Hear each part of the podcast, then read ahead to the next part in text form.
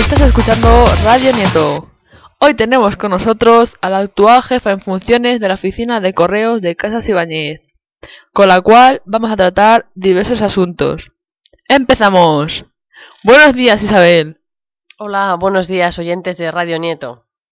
En primer lugar, preguntarle qué tipo de cartas y paquetes suelen llegar para el instituto. Eh, bueno, pues para el Instituto Bonifacio Soto suelen llegar cartas de diverso formato. La mayoría de ellas son ordinarias, aunque también tienen correspondencia registrada que se entrega bajo firma y lleva código de seguimiento para que el remitente sepa en todo momento de dónde se encuentra el envío. ¿Suelen llegar diariamente estos tipos de envíos?